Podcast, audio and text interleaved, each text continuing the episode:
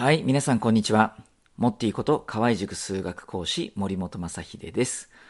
えー、今回はですね、ドラゴン桜2の第9話、えー、これについて、現役予備校講師としてのね、えー、見解意見を述べていきたいと思います。よろしくお願いします。今回は、ドラマの中でね、え、桜木先生が共通テストの心構えっていうのをね、え東大専科の子たちにお話をしてたので、えその5つのね、え心構えのうち、最初の2つについてお話ししたいと思います。残り3つはね、また次回にします。えー、心構えその1。終わった教科のことは考えるな。もうほんとね、これです。はい。もう僕もね、やってしまいがちなんだけど、テスト終わった時に、ああ、あそこミスったとか、こう友達同士ね、集まって、ちょちょちょちょ、あそこ答えなんだった？うわー、そっちかとか。で、まあ暗い気分のまんまね、えー、次の科目に、えー、臨んでいくことになるんだけど、これをもう絶対やっちゃダメ。うん。もう後悔しても点数上がらないし、後悔とかね、えー、終わった後のことを考えても意味がないなって判断できることが、まあ、本当の意味での頭の良さなんです。まあ、お勉強ができるっていうこととは違うね。うん。まあ、そういう意味でね、当時僕は頭が悪かったんだなって、えー、思います。うん。反省。はい。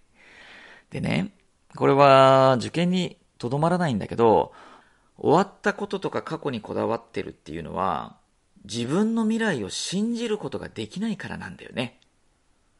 まあなんか失敗したとしても、えー、まあ自分だったら大丈夫って思えてない。まあ自分に自信がないからなんだよね。うん。僕もね、学生の時なんだけど、まあちょっと振られた、えー、ことがあって、その子のことをね、5年ぐらい、あの、引きずったことあるんだけど、もう用語ね、もう引きずったわと思うんだけど、もうそれをね、一途だねって言ってくれる人もいるんだけど、そうじゃないと思うんだよね、今思うと。まあ、自分を信じることができなかったんだよね。もうあいつ以上にいい奴には会えないとか、お前、世界中の女性とどれだけ出会ってきたんだって、えー、話。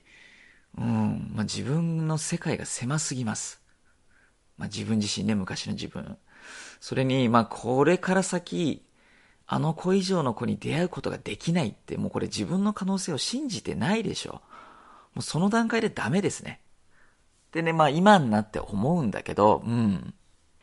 まあ個室とかね、執着するっていうのは、本当自分の可能性をね、えー、狭めていると思います。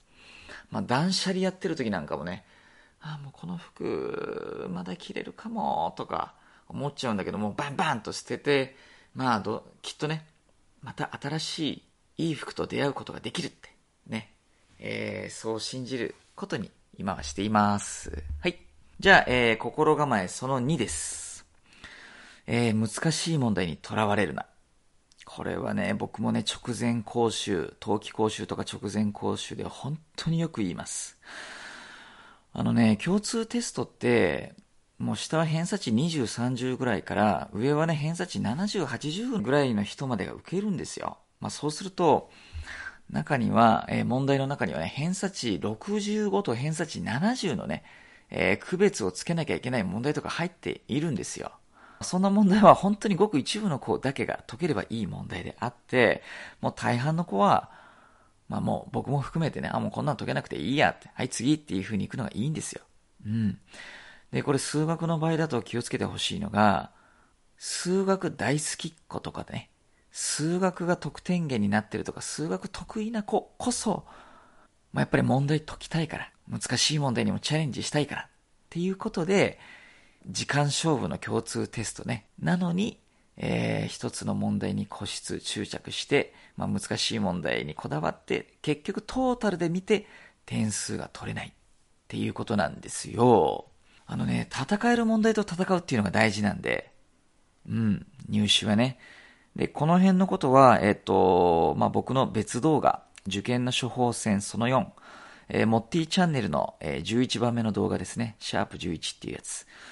えー、そこにね、共通テスト、本番時の3つの心構えっていう動画があるんで、それを、えー、見てみて、えー、ください。概要欄にね、詳しいことは貼ってあるし、うーん、今ここに情報出てきてんじゃないかな。